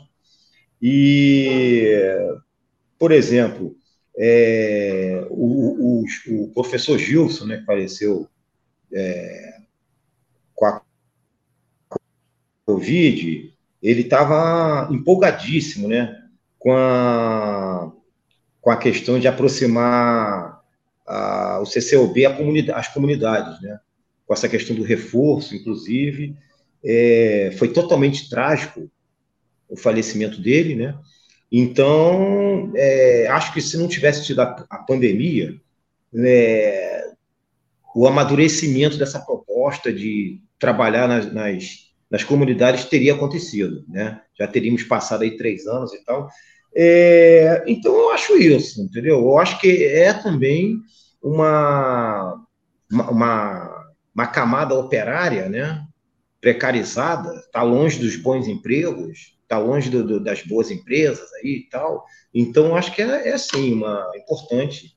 É, uma discussão muito grande isso, né? Uma discussão profunda, mas acho que é importante essa aproximação, sim, porque só sindicatos centrais sindicais, né? E passeatas e tudo mais são formas de luta, mas é a classe média, né? Que está sempre de frente nessas lutas, né? Então acho que aproximar mais da classe mais é, precarizada seria importante, sim.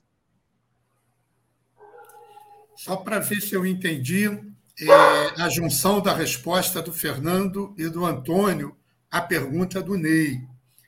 É, o, o, Ney fala se é, o, grande desafio para o próximo período, né, para, para os próximos anos do CCOB, é, não estaria né, numa maior ligação com as comunidades e bairros do seu entorno.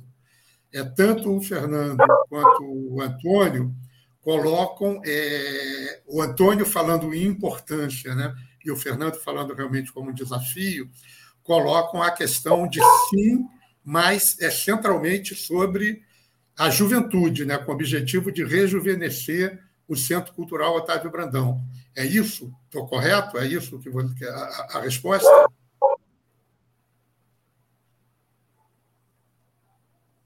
É, isso, de acordo, é isso mesmo. Centrar mais na juventude e tal, né? É, juventude dessas comunidades, exatamente isso. Então, o, o desafio seria ir para as comunidades, aproximar mais comunidades com o objetivo de um rejuvenescimento do CCOB, porque, pelo que parece, está todo mundo ou careca ou de cabelo branco igual a gente. É. A prioridade é a juventude, né? Inclusive a, atrair a juventude com cineclube, né? A, a, a questão do, da, do reforço escolar, né? Você dá incentivo nessa juventude aí, né? É, é, é, a, prioridade. Mas, ah, claro que qualquer integrante de uma comunidade, né? Pode se aproximar da gente, esse problema, né? É, nós temos, inclusive, aí né, o, os líderes, né, o Jaci, né, temos o, o César, o Márcio, né, né, mais pessoas mais velhas assim, mas acho que o grande objetivo é a juventude, sim. Eu acho que temos como pensar nisso futuramente. Beleza. É, Paulo, da Zona Oeste, deseja longa vida ao CCOB e aos seus componentes. Orgulho de estar ao lado dessa companheirada. Valeu, Paulinho. É, fazendo alguns agradecimentos em nome da Rádio Web Censura Livre, é, pelas contribuições dadas. Antônio Felipe, Daniela Pórnia, Dausa Volpe, Gelta Xavier, José Brauschweiser, eh, Lucila Machado, José Luiz Sertan, Mário de Lima, Nelson Marques, nosso Nelsinho, Reinaldo Antônio, Sérgio Oliveira, Wendel Setúbal. Dito os apoios feitos, e vamos, queria que vocês dissessem um pouco para o pessoal que parte, obviamente, do, desse sucesso do CCOB nessa sua empreitada, né? O Ai caiu, é o Fernando e o. Ah, não, estou aí. Parte dessa, desse sucesso do CCOB nessa empreitada de 20 anos se deve também a forma como se estrutura e se organiza. Né? É, como é que se organiza o, o CCOB? Vocês podiam falar um pouco sobre a organização do CCOB?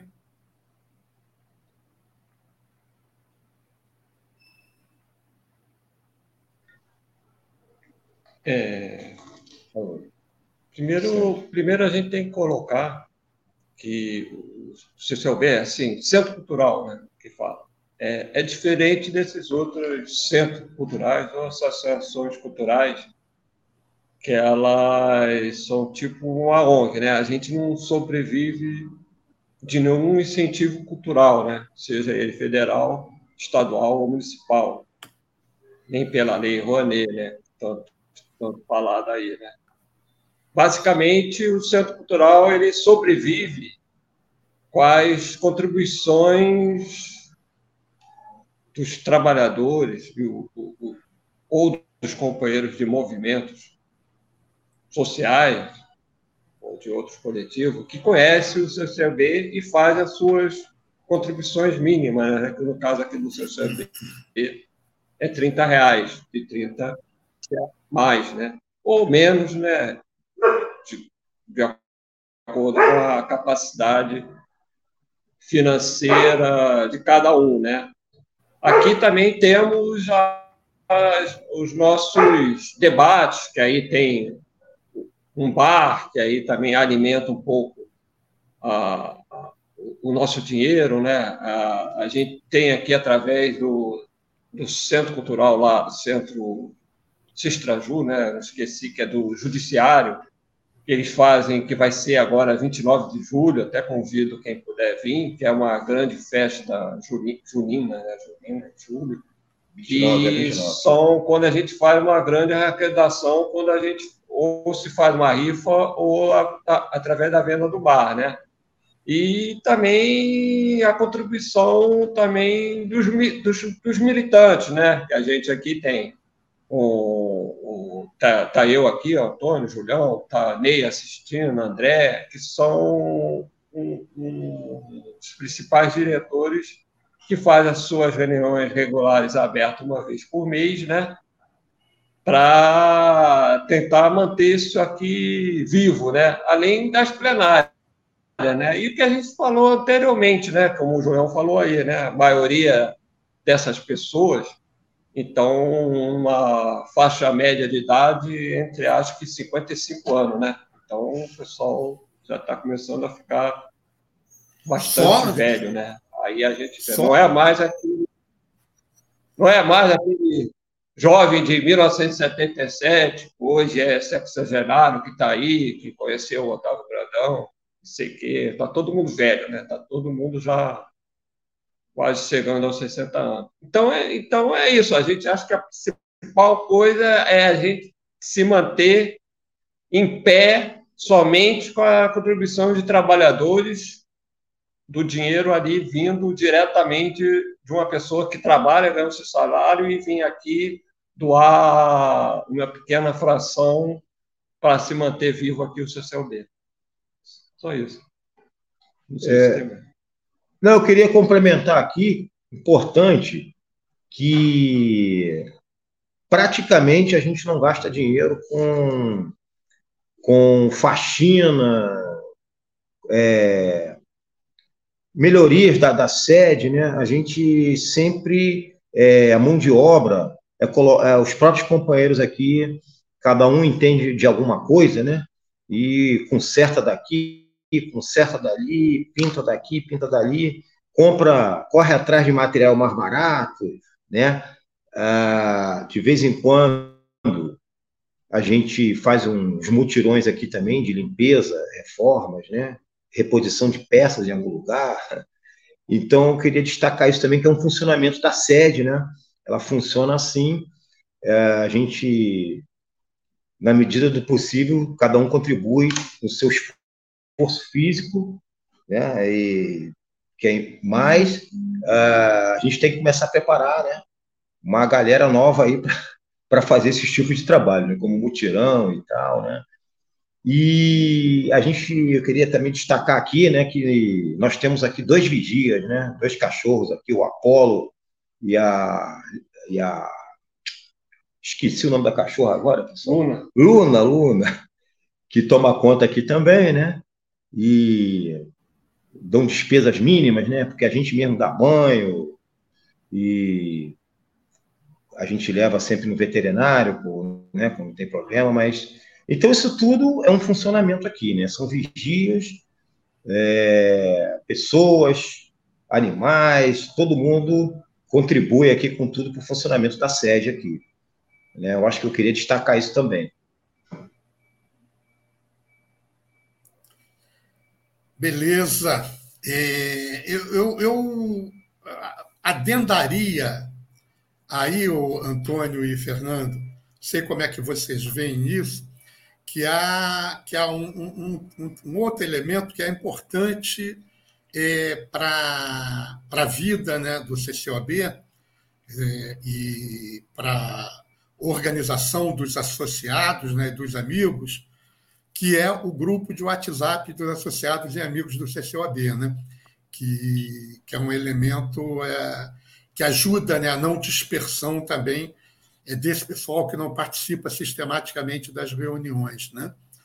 E o grupo de WhatsApp da, da, da, da diretoria, que é mesclado com um grupo de e-mail da diretoria, que funciona como um organizador coletivo entre as reuniões, né? Que permite que entre as reuniões a gente se fale e consiga avançar eh, em determinadas coisas. E um terceiro elemento só que eu acho que vocês esqueceram de colocar, que é parte da estrutura do CCOB, que são as nossas assembleias trianuais. Né? De três em três anos, nós temos assembleias que deliberam sobre o próximo triênio e votam uma nova diretoria para esse próximo, para esse próximo triênio. Então, é, tem um funcionamento trianual, né, a CCOB. Tá certo? É verdade, esquecemos. Certo. De três em três anos dessa eleição aí. É. Esquecemos de falar, exatamente. E falando sobre os cachorros aí, fala um pouco sobre essa questão é, do, da segurança, de como é que foi a, questão da concertina, como é que chegou lá, o que que, que o, como é que o nosso vigia Apolo estava se comportando. Os cracutos entravam no quintal e o, e o Apolo. Não,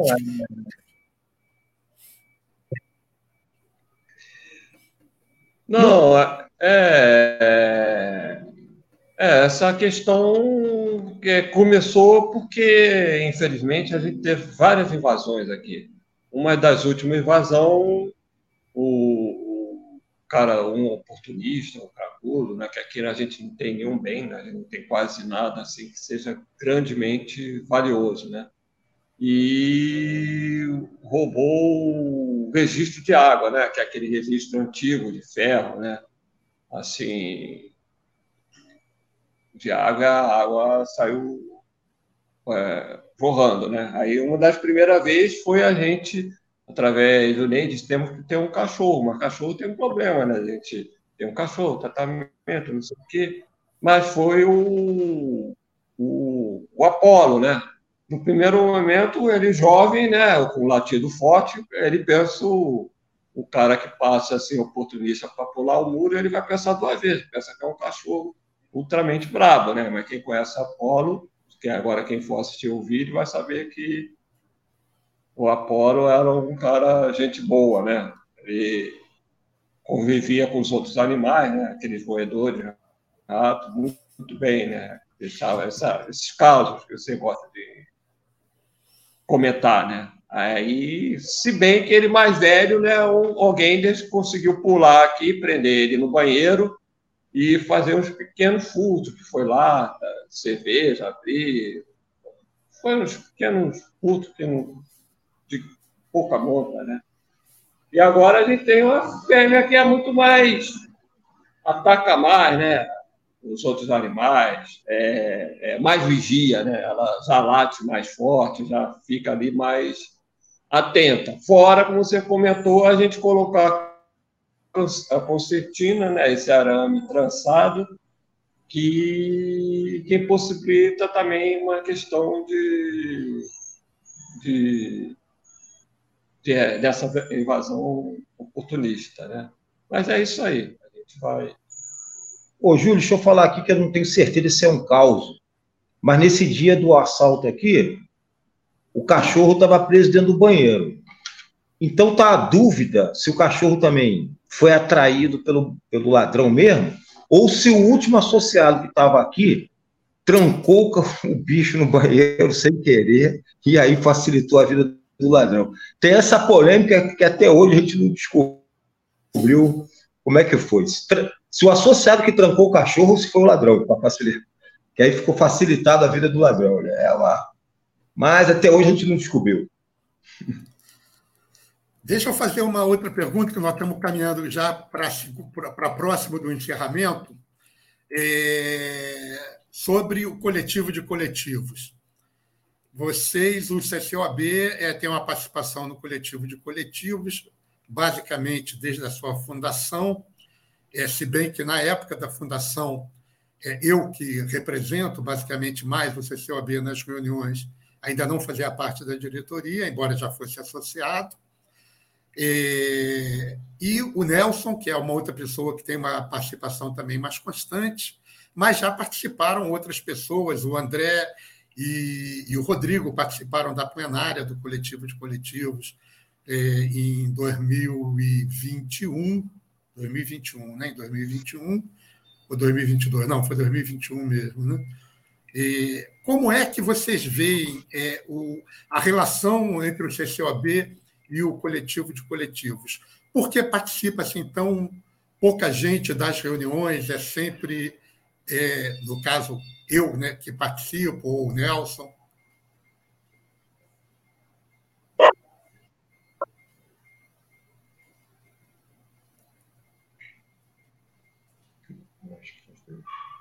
Não, é. Essa, essa questão é o seguinte: acho que o, o Centro Cultural, o nosso Centro Cultural, como a gente como foi relatado aqui várias vezes, nesse processo, que são várias correntes, né? que funcionam aqui dentro eh, de forma harmônica, né? Mas para fora, por exemplo, eu, o Antônio, para fora, a gente participa de uma organização política, que é a Emancipação Socialista, né? A gente tem o Nelson, apesar de estar lá em Saquarema, mas o Nelson, por exemplo, era do PSTU, né? A gente tem uns outros companheiros, a gente age de forma independente. Acho importante, assim, do, do, quando a gente vai trabalhar com outros coletivos, dentro de uma questão ali de frente de ação, né? Quando, quando a gente tem uma questão que tem quando alguns coletivos estejam com a mesma proposta de ação, ou seja, numa greve, ou seja, num projeto de solidariedade, ou seja, mesmo dentro de um processo é, eleitoral, né? se todos os coletivos formassem uma frente dentro desse processo. Né? E, e, basicamente eu acho assim, os coletivos coletivos e o CCOB, a gente funciona dessa maneira, mas eu acho que você acho que tem mais propriedade para até colocar, porque você participa mais ativamente. Como você disse, né? A gente vai, a gente tem uma participação ali mínima, né? Já foi o Marcão aqui uma vez, o Rodrigo, não sei se for, a gente já teve algumas participações online, né? Mas, mas o Hernani aqui, que é do CCOB, mas é um, um companheiro dentro do CCOB independente politicamente, mas participou. Mas, mas acho que você tem mais propriedade aí para falar sobre isso, né? Mas, mas acho que cada um tem uma concepção diferente do que seja esse trabalho dos coletivos, né? Aí eu não sei, é meio para encerrar assim um minuto é meio polêmico, né? Vamos dizer assim. Mas é isso aí. Mas tudo de uma maneira fraterna, né? Como a gente falou o entrevistador está virando entrevistado. A bola o Fernando passou para mim.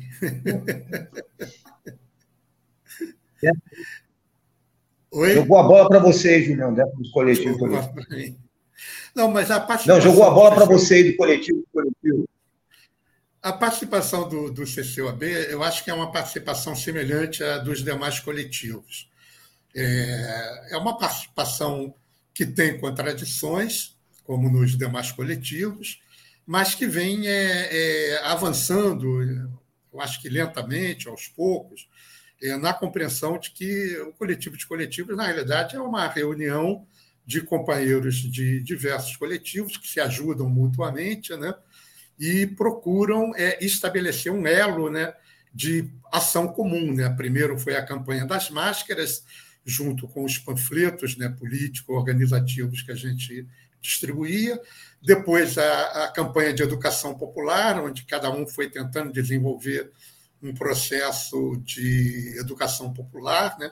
Lá no CCOAB, nós estamos tentando desenvolver a questão do reforço escolar. E, e que, na realidade, é, não, não tem nenhum tipo de, de deliberação, nem de é, controle né, sobre as ações dos coletivos. Né? As ações dos coletivos são independentes. Agora, recentemente, por exemplo, o CS Penha deliberou por fazer uma palestra sobre Palestina e colocou no grupo do coletivo de coletivos do WhatsApp se alguém podia ajudar indicando debatedores. Eu indiquei o Rames, né? o Rames, né? É, que aceitou, inclusive, a proposta. Então, esse é o objetivo, é a gente se ajudar é, mutuamente e procurar desenvolver ações comuns. A gente tem que, dentro daqueles princípios, daquelas fronteiras que estão na carta do CCOB de novembro de 2021, né? quando a gente é, discutiu é novembro de 2021 mesmo, deixa eu ver aqui exatamente. É, a carta foi de. Espera só um minutinho, novembro de 2021, exatamente. Quando a gente estava discutindo né, o pedido de entrada do CS Penha no coletivo de coletivos, nas reuniões, e aí o, surgiu um monte de dúvidas sobre a possibilidade de ser uma questão eleitoral, o, o Penha ser um, um braço eleitoral, da, inclusive da campanha do Glauber, etc. E, tal. e nós fizemos essa discussão fraternalmente, tanto na reunião do coletivo de coletivos, quanto no CCOB. E o CCOB fez uma carta né, colocando basicamente a, a questão de que eu era a pessoa que mais participava e que, pelo que levava, o coletivo de coletivo se baseava em três questões, né, que são muito iguais, basicamente, a essas que estão hoje colocadas na série, né? coletivos de lutadores e de luta, né? é, capital, anticapitalistas, classistas e, e democráticos. Então, esse aí é, são as três fronteiras né, onde teriam que estar, é, quando se coloca o anticapitalista, se coloca aí na questão dos coletivos, a não vinculação com nenhum aparato é do, do sistema institucional burguês, né, como mandatos, etc. E tal. Individualmente, cada um pode ser, fazer o que quiser. Se fala do coletivo, né, tem uma vinculação. Então, eu acho que é isso, é uma vinculação que avança, mas avança com contradições, é, como nos demais coletivos, que basicamente avançam também com contradições.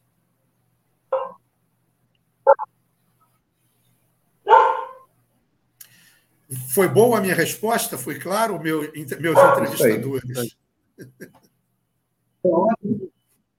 É. Não, foi ótimo. Foi ótimo aí. Eu queria saudar um aqui a presença... dessa discussão mesmo. Então foi ótima a tua resposta. A presença do José Pinto Monteiro, é o grande amigo Monteiro, grande vascaíno. Seja bem-vindo, Monteiro. É, nós estamos caminhando já para encerramento do programa. É, vocês não queriam falar sobre o que tem de já de projeto para esse ano? O, por exemplo, o vigésimo aniversário do CCOB coincide né, com os 50 anos né, do golpe militar no Chile vocês não querem falar o que está se programando já para o aniversário do, do, do CCOB e do Otávio Brandão para esse ano, as próximas, as próximas atividades que a gente tem já para chamar o pessoal?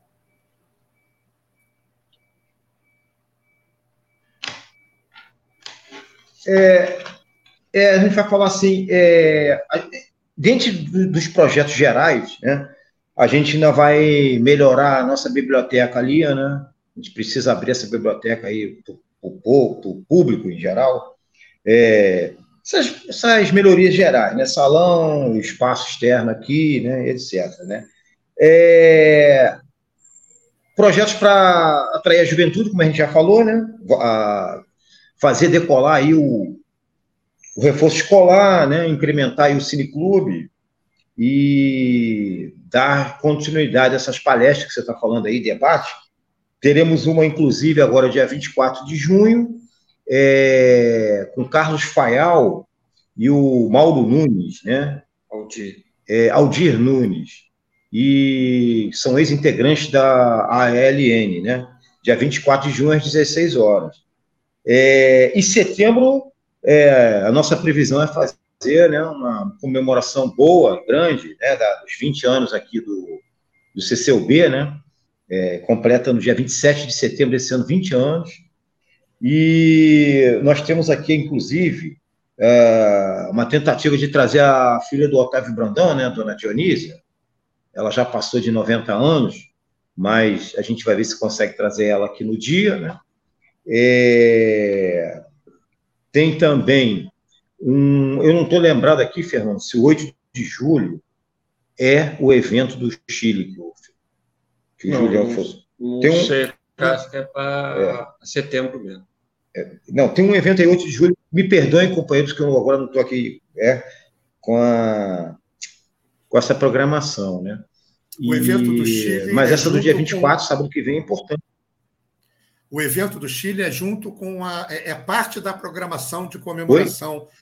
O evento do Chile é parte da programação de comemoração dos ah, 20 anos do CCOB. Né? Isso, é. e de aniversário do, do Otávio Brandão também, né? Ah, é isso. E está previsto também o lançamento aqui no CCOB do livro, né? Do livro do companheiro Alex, né? É, o, o título do livro é Julião e Outros Heróis, né?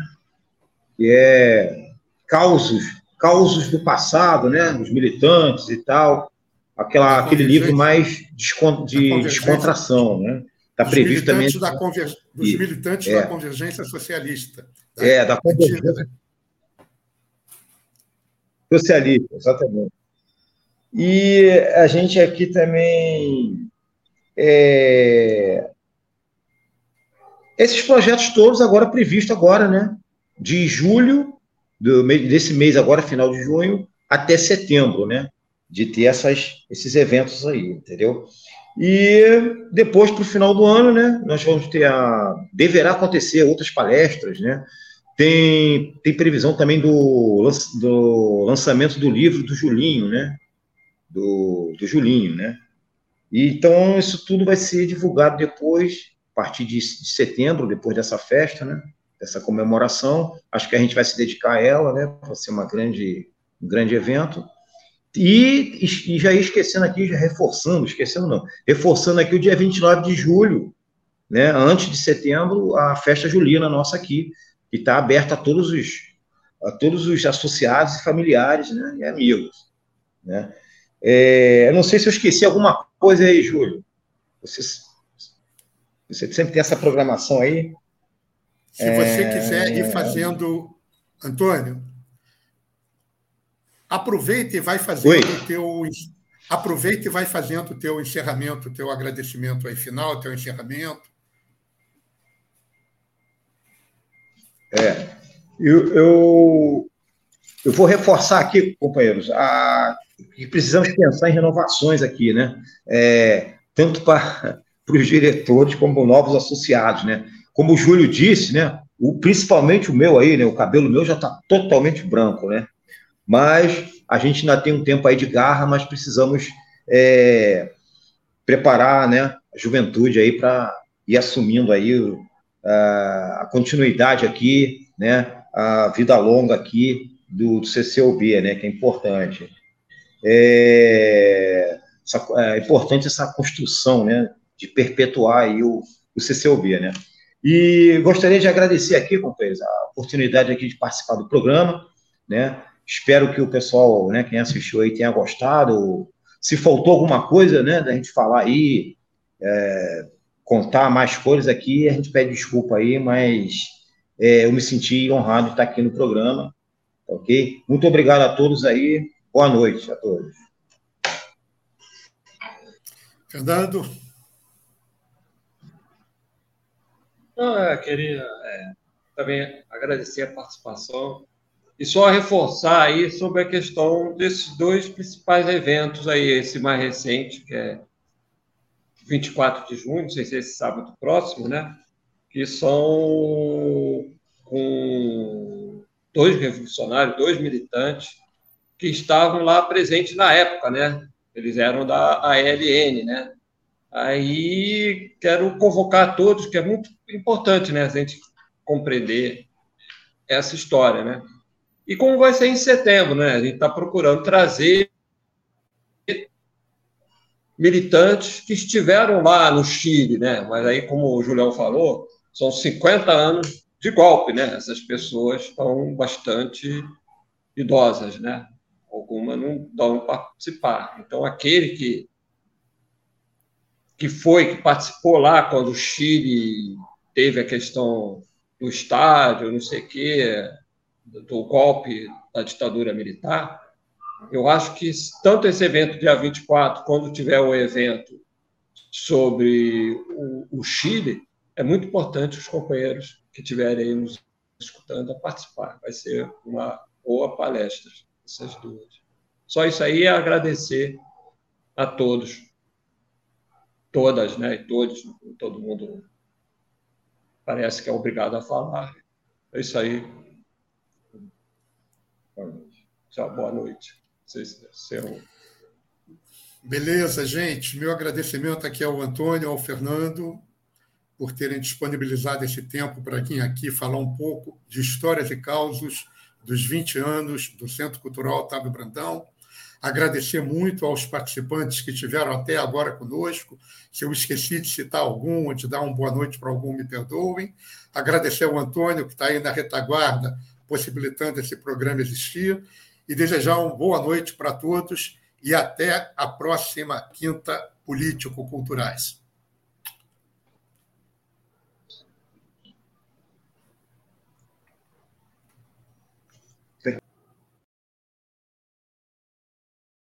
Quintas Político-Culturais. Entrevistas, debates, música e poesia. Quintas Político-Culturais, a serviço das lutas.